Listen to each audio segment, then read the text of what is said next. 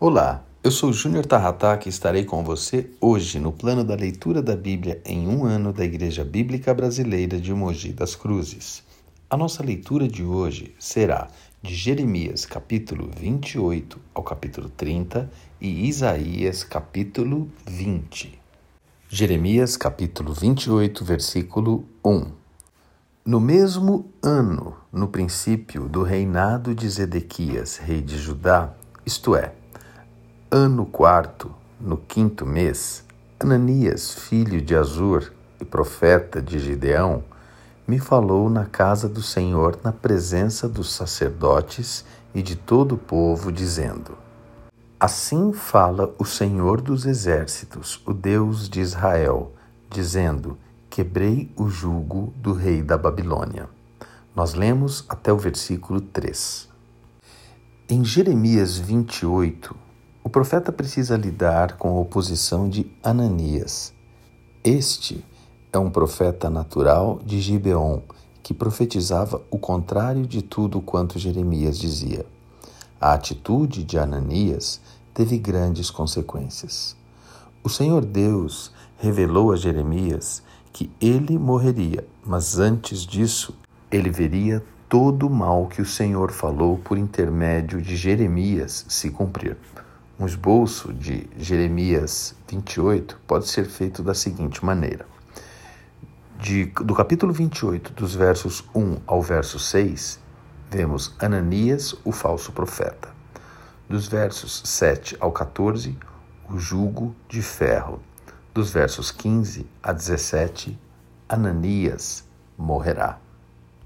Jeremias capítulo 29, versículo 1. São estas as palavras da carta de Jeremias.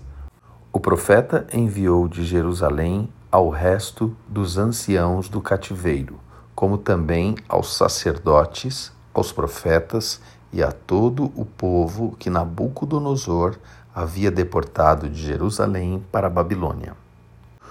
Um título para este capítulo poderia ser Crescendo no Sofrimento. Neste capítulo, o Senhor dá uma extraordinária lição de vida. Ele exorta seu povo que está cativo na Babilônia a crescer no, no sofrimento. É muito cômodo crescer quando tudo está confortável. Contudo, Deus nos exorta a crescer, mesmo em terra de sofrimento e de dor. Isto é possível se formos capazes de nos submeter a Deus, Sua palavra e Sua vontade. E certo que na vida passamos por uma série de situações que não gostaríamos. Contudo, o pensamento de Deus em relação a nós é de paz, prosperidade e crescimento, não de mal. Isso é mais do que suficiente para que nós tenhamos esperança. Deus tem bons projetos em relação à nossa vida. Nós precisamos crer e suportar a aflição, trabalhar e visualizar um futuro glorioso no Senhor. Em Jeremias 29, o profeta deixa claro que escreveu uma carta em nome do Senhor dos Exércitos. É o que nós encontramos aqui. Seria um conforto para eles no cativeiro ouvir que Deus é o Senhor dos Exércitos e que, portanto, Ele é poderoso para ajudá-los e libertá-los de toda essa opressão que eles estavam ali vivendo. Ou seja, se Deus permitiu que eles fossem levados cativos, eles poderiam ter a confiança e segurança de que Deus não lhes havia determinado mal algum, nem sequer desejou lhes provocar qualquer desgraça.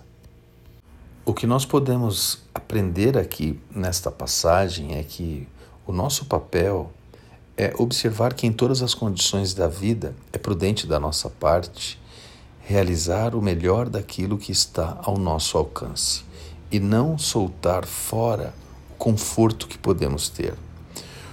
Obviamente, eles possuíam um amor natural, assim como nós, pelo seu país de origem. O que eu quero dizer com isso é: se Deus, de forma onisciente, nos despedir para um outro país, para um, outro local, devemos viver tranquilos lá, para que, mesmo quando a nosso estado não satisfazer os nossos pensamentos, nós possamos nos sujeitar os nossos pensamentos, a nossa submissão a Deus. Como a terra é do Senhor, não importa para qual lugar um filho de Deus vá, ele não sairá da terra do Senhor, Deus Todo-Poderoso. Esteja você onde você estiver, o Senhor Deus Todo-Poderoso está contigo. E então, onde Deus está, é o melhor lugar para se viver. Jeremias 30, capítulo 1 Palavra que do Senhor veio a Jeremias, dizendo: Assim fala o Senhor Deus de Israel. Escreve num livro todas as palavras que eu disse. Neste capítulo, vemos que o Senhor cura as feridas.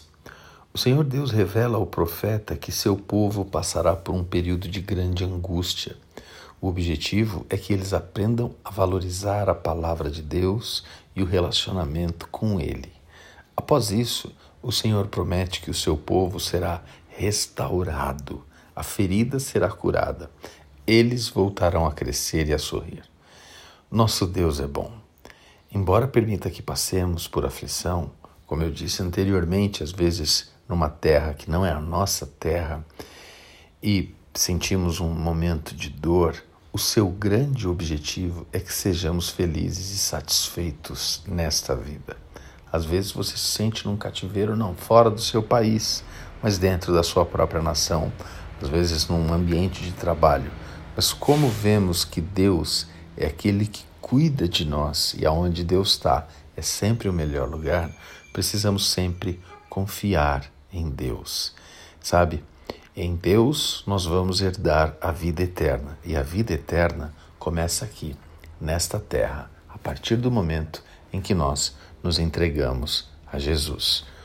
Um esboço simples deste capítulo de Jeremias é: do versículo 1 ao versículo 7, tempo de angústia do versículo 8 ao 16, o jugo será quebrado, e de 17 a 24, curarei suas feridas. Ele curou as feridas na profecia aqui com Jeremias. E até hoje, Deus continua curando as nossas feridas. Basta que nós confiemos no Senhor, em nome de Jesus. Isaías 20, versículo 1 No ano em que Tartã, enviado por Sargão, rei da Síria, veio a Asdod e a guerreou e a tomou, nesse mesmo ano falou o Senhor por intermédio de Isaías, filho de Amós, dizendo: Vai, solta de teus lombos o pano grosseiro de profeta e tira dos pés o calçado. Assim ele o fez, indo despido e descalço. Nós lemos até o versículo 2. Em Isaías 20, nós vemos esse panorama, nu e descalço. Deus dá uma direção inusitada ao profeta, tira o pano de saco do corpo e as sandálias dos pés. Isaías passou a vestir a roupa que os escravos utilizavam. Era uma espécie de saco, de pano de saco. A parte das nádegas, a depender do movimento, aparecia enquanto o homem andava. Era uma grande vergonha. Mas Isaías, como servo fiel, obedeceu ao Senhor e fez o que ele ordenou. E isso significava a grande vergonha pela qual o Egito e a Etiópia passariam. Precisamos, nas nossas vidas, termos Isaías como exemplo de servo. Devemos estar dispostos a seguir a direção de Deus a todo custo, não importa as consequências ou a popularidade dela. No caso de Isaías, ele teve de suportar grande vergonha, mas ele não hesitou. Que nós possamos ser confiantes no Senhor, assim como Isaías foi. Essa é a nossa oração. Obrigado, Senhor, por esse tempo que tivemos com a Sua palavra, em que vimos que o Senhor nos ensina de acordo com o que é melhor para as nossas vidas e no cumprimento dos seus planos. Peço em nome de Jesus que o Senhor nos dê essa confiança, Pai de que no Senhor, aquilo que é ridículo aos olhos dos homens, para o Senhor, existe sempre um propósito de mudança real nas nossas vidas. Obrigado, Senhor, em nome de Jesus, por esse texto e pela Sua palavra. Amém.